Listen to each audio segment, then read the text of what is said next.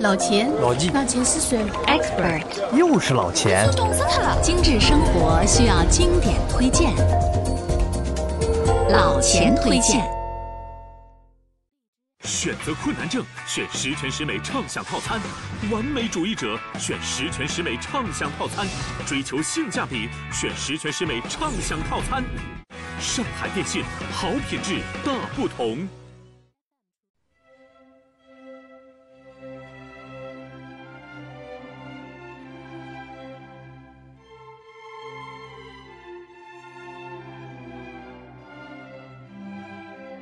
朋友们，大家好，老钱推荐呢又和大家见面了。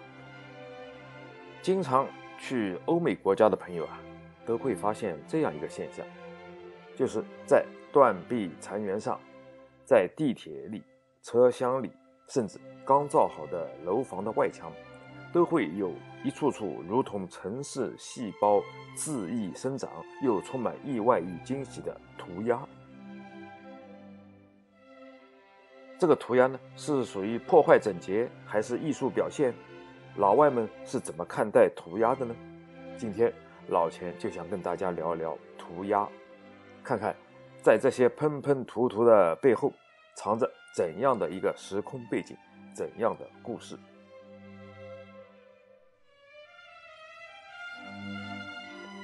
记得我在推荐美国纽约大都会博物馆时啊，曾经说过。要了解一个城市，要深入一个城市的基因，除了欣赏古老典雅的建筑、参观珍品荟萃的博物馆，那么最简单的方式就是街头徒步。一路上，你遇见的那些天马行空的幻想，那些肆意流淌的颜色，那些细腻典雅的笔触，正是涂鸦，诠释着城市的灵魂。其实啊，各式各样的涂鸦一直充斥在人们的生活中，出现在人们的视野里。比如，小时候的你，替语文课本上的人物加上黑黑的缺牙，或者是张开的翅膀；又比如，有人喜欢所到之处写上“到此一游”，还有厕所里的涂鸦，公车上的椅背，或者是公园的各种涂涂写写；再比如，地铁里车厢和站台的各种漫画等等等等。那么涂鸦者的年龄呢，可以说从三岁一路画到一百零三岁，涂鸦的空间也是从最私密的角落蔓延到了街头、公园，甚至美术馆、Facebook 的留言板上。那么我们先从定义上来认识涂鸦，涂鸦的英文是叫 graffiti，那么维基百科的解释是在公共。私有设施或墙壁上人为和有意图的标记。涂鸦呢，可以是图画，也可以是文字。未经设施拥有者许可的涂鸦，一般属于违法或犯罪行为。那么，把 graffiti 一词翻作涂鸦两个字的，那就更有趣了。原来唐朝有个叫卢仝的诗人，儿子名叫天丁。他呢喜欢随意涂涂画画，常常把书册弄得又乱又脏。那么这个卢仝呢，他便来了那么一段诗句，叫“忽来岸上翻墨汁，涂抹诗书如老鸦”。那么卢仝的这句诗句呢，写出了孩童的调皮好动和自己的无奈。这就是中文“涂鸦”两个字的来源。那么有异曲同工的是，“gravity” 这个词是由意大利文借用得来。那么意大利文的原意呢，正好是乱写的意思。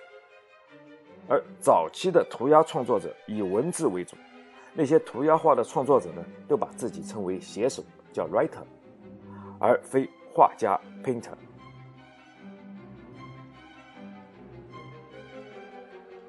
第一个可以被称作为涂鸦的画作。是位于土耳其境内的古希腊城邦以弗所。这个涂鸦呢，在一个石头砌成的人行道旁，上面刻着一幅酷似心形的图案的手印，一个脚印，一个数字，一个女人的头像。那么，据当地人讲啊，这是一个古代的色情广告，据说这幅涂鸦是指导观看者沿着脚印的方向，走数字所指的步数去寻找卖春者，而按照手印所指的数额付钱。那么，古埃及和古罗马人呢，都有在他们的城墙或纪念碑前涂鸦的传统。最直接的证据就是意大利庞贝古城的涂鸦。从这些出土的涂鸦作品中呢，我们可以窥见当时日常生活的种种细节，包括日用拉丁文、骂人的话、咒语、示爱宣言、政治言论等等。在南美洲，危地马拉蒂尔卡的。玛雅遗址中也有古代玛雅人的涂鸦案例。那么，在文艺复兴时期呢，当时最大的艺术家拉斐尔、米开朗基罗、古兰莱奥等来到被毁灭的罗马古城废墟时呢，或雕刻，或画出他们的名字，用涂鸦的方式表现他们的思考，由此也延伸出了新哥特式的装饰风格。所以啊。在罗马式的斯堪的纳维亚教堂的墙壁上，就经常出现涂鸦。而到此一游式的涂鸦玩法起源在拿破仑的军队里。法国士兵在随拿破仑远征埃及的战役中呢，刻下了他们的名字。十九世纪，英国著名浪漫诗人拜伦勋爵呢，也在希腊的阿提卡角的波塞冬神庙的一根柱子上。留下了他的大名。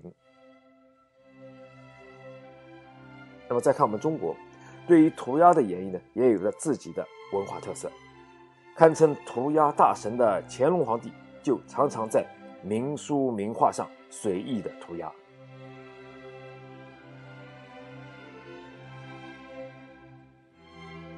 不过啊，我们今天所谈的涂鸦，是现在大家所能看到的。以街头涂鸦为代表的现代涂鸦，它呢是产生在上一世纪六十年代的美国的街头涂鸦文化。六十年代末啊，住在美国华盛顿的一个送货小子叫德米特里，他呢随处涂写自己的绰号他可以一八三”。这个怪异的举动呢，不仅让他登上了一九七一年的《纽约时报》，也使涂鸦 （graffiti） 成为一个艺术的名词。街头涂鸦从此开始。纽约的布朗克斯区呢，是最穷的街区。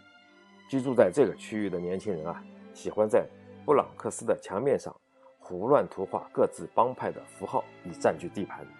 那么一些非帮派的画家呢，认为在墙上作画是件很好玩的创意，于是啊，撇开了帮派意识，逐渐形成了城市涂鸦这门艺术。经过多年的发展和传承，在纽约、柏林、伦敦、哥本哈根等一些大城市啊，慢慢的涂鸦被人们接受，逐渐成为一种艺术。涂鸦的内容呢，也包括文字、卡通人物、政治口号，乃至宗教与神形怪象。那么，涂鸦的绘画起初啊，并不为艺术界所注意。大部分情况下处于一种自我发展、自我满足的地下状态，直至上世纪八十年代前半期，涂鸦艺术呢才浮出水面，成为纽约画派最流行的一种绘画风格。到了二十世纪末，涂鸦慢慢变成了一种个人艺术创作行为。于是啊，有些人为涂鸦而涂鸦，或是为了增加自己作为涂鸦艺术家的名声和记忆而涂鸦。个人涂鸦的艺术动机呢？渐渐抬头，政治意图则相对弱化。此外，个人涂鸦所用的媒介也十分广阔，包括墙壁、建筑物、地铁，甚至货运列车等等。涂鸦作为一种具有大众性、交叉性的流行艺术，属于后现代艺术范畴，也形成了不同的细分流派。那么，就其艺术分类和产生的时间。载体和制作材料、创作动机和目的、创作方法和手段、创作内容和形式，可以有不同的分类。一般呢，把它们归成这样几类：有叫 hip hop 的，也就是嘻哈涂鸦；也有叫朋克涂鸦；还有什么铁路涂鸦。那么，涂鸦的代表人物呢？除了前面提到的德米特里，还有一个叫巴斯奎特。他的涂鸦作品啊，在艺术市场炙手可热，已经达到了千万美元的价值。还有一个叫凯斯哈林，他呢把涂鸦艺术带进了现代的美术馆，他的线条人作品是大家都耳熟能详的。再说说常用的涂鸦工具，它包括喷漆和粗香头笔记的标记笔。传统的涂鸦艺术家呢，常常使用喷漆来创作自己的作品，所以啊。他们常被调侃成“刷墙的”或者叫做“刷漆党”。一九八零年，随着艺术市场的崛起和人们对作画重新产生兴趣，一些嘻哈涂鸦者也被推举成为艺术家。比如刚才所说的那个凯斯哈林，他呢就被誉为美国涂鸦艺术之父，一生只为涂鸦，被人们称为那个地铁上涂鸦的坏小孩。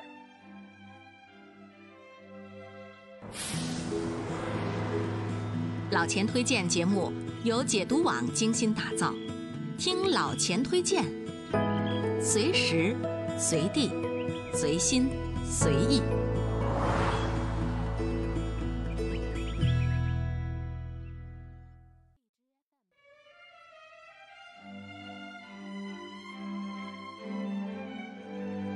当然，说到涂鸦，就必定要了解著名的涂鸦之城。接下来呢，老钱就带大家来一场世界涂鸦之城的文艺之旅，去纽约、去柏林、去伦敦走一遭。那么，认识涂鸦呢，老钱是从柏林墙开始的。那么，我先带你到柏林街头走走吧。人们说，柏林是一座无法轻易读懂的涂鸦之城。或许啊，因为历史的原因，柏林的街头艺术呢，总是逃不掉沉重的基调。老钱常去德国，曾经多次踱步于柏林的街头小巷。对于柏林的印象，老钱推荐你两个去处，一个是犹太人纪念碑，另外一个呢就是柏林墙涂鸦艺术区。来说说柏林墙涂鸦艺术区。一九八九年啊，柏林墙推倒后，东西德统一。那么，涂鸦艺术家呢，开始大举攻入德国东部，把那里灰白黑的建筑变得斑斓多彩。一时间，柏林、慕尼黑等城市呢，都成为了闻名世界的涂鸦之城。在柏林，你甚至可以在桥洞下的横架结构上看到各种涂鸦。在慕尼黑呢，老钱也见到过非常壮观的涂鸦人行隧道。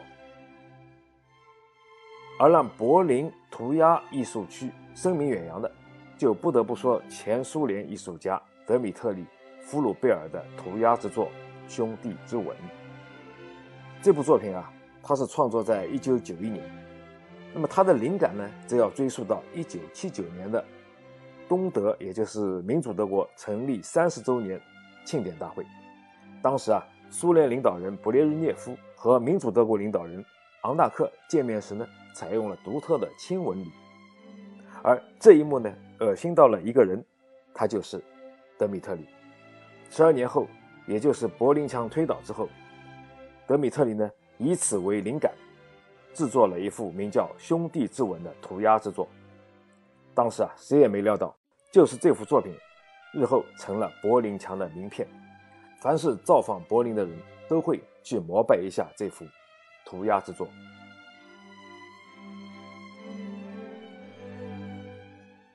好，让我们的视线再看向纽约。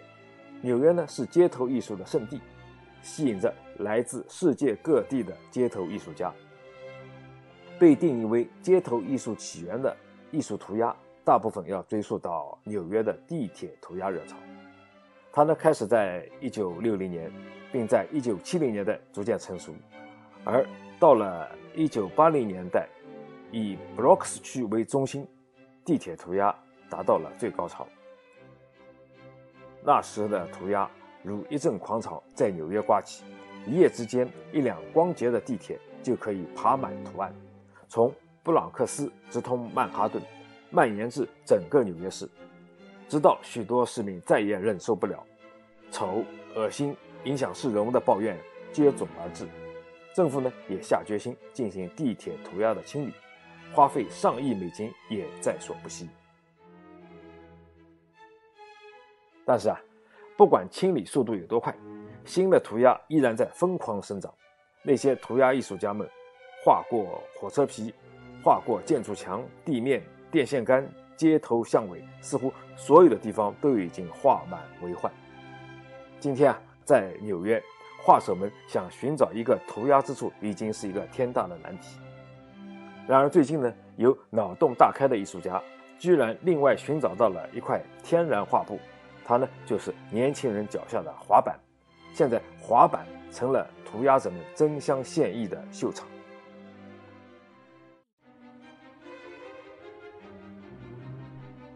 咱们再来看看伦敦街头。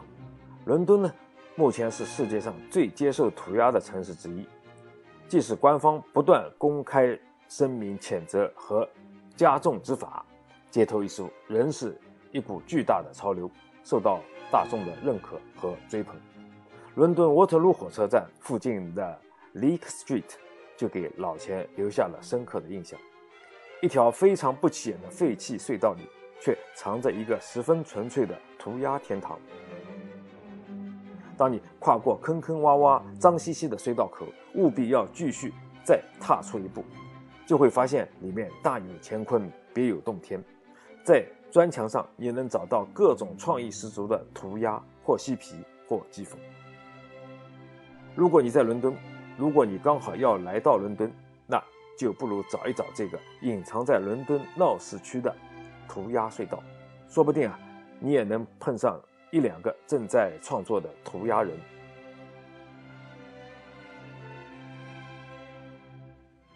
当然，除了这几大著名的涂鸦之城，还有巴黎、巴塞罗那的街头呢，也到处充斥着各种创意个性的涂鸦作品。在希腊、瑞典、波兰、乌克兰，在美国的亚特兰大、迈阿密、洛杉矶、旧金山、圣地亚哥，在加拿大的多伦多，在巴西的圣保罗、阿根廷的布宜诺斯艾利斯，在澳洲的墨尔本、新西兰的奥克兰等等各种城市，也都是街头艺术活动频繁之处。这些地方都有着非常著名的涂鸦场景。如果你到当地旅行，不妨走进街头巷尾，在城市的角落邂逅属于你的那份创意涂鸦。上海电信十全十美畅享套餐，全家共享全国四十 G 大流量，流量升级、带宽升级、权益升级，还能免费将亲朋好友带宽升级到五百兆，全程千兆覆盖，全面福利升级，全球信息领跑，电信全都为你，详询一万号。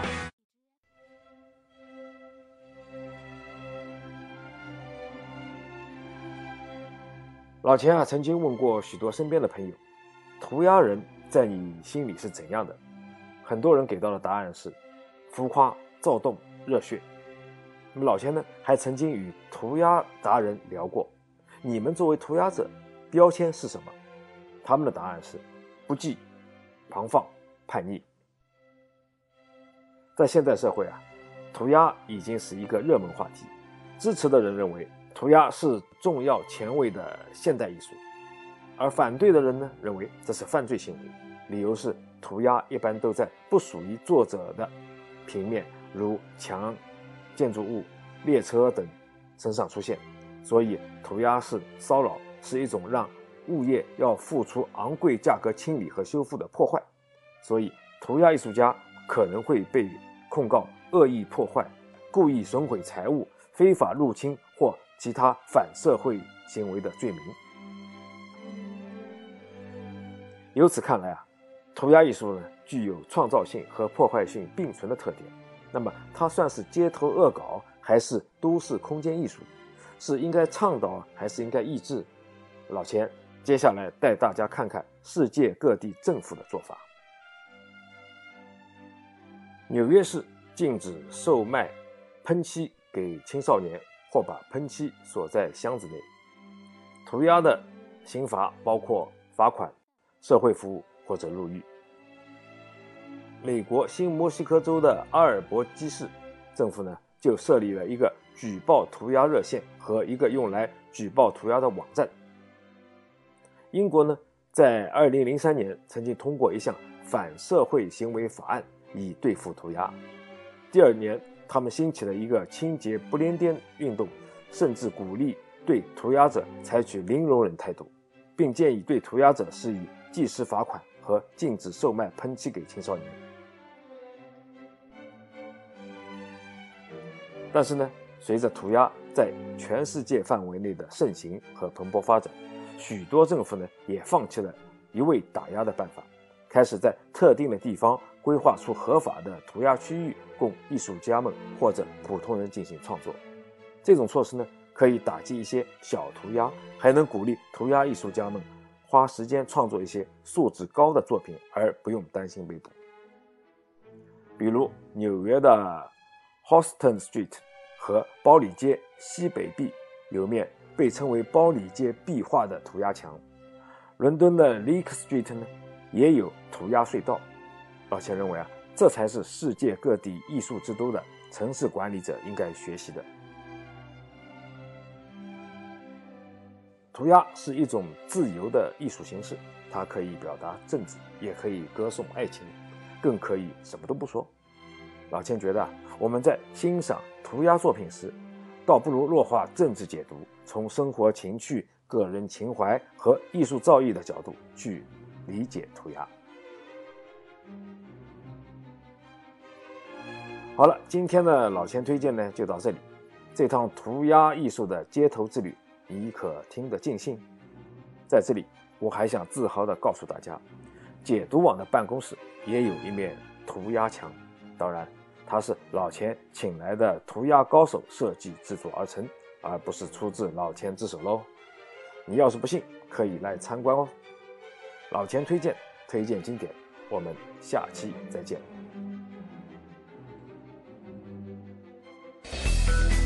如果每周一期的老钱推荐你听得不过瘾，那就关注解读网的微信公众号吧，在那里老钱有更多的存货等你翻阅。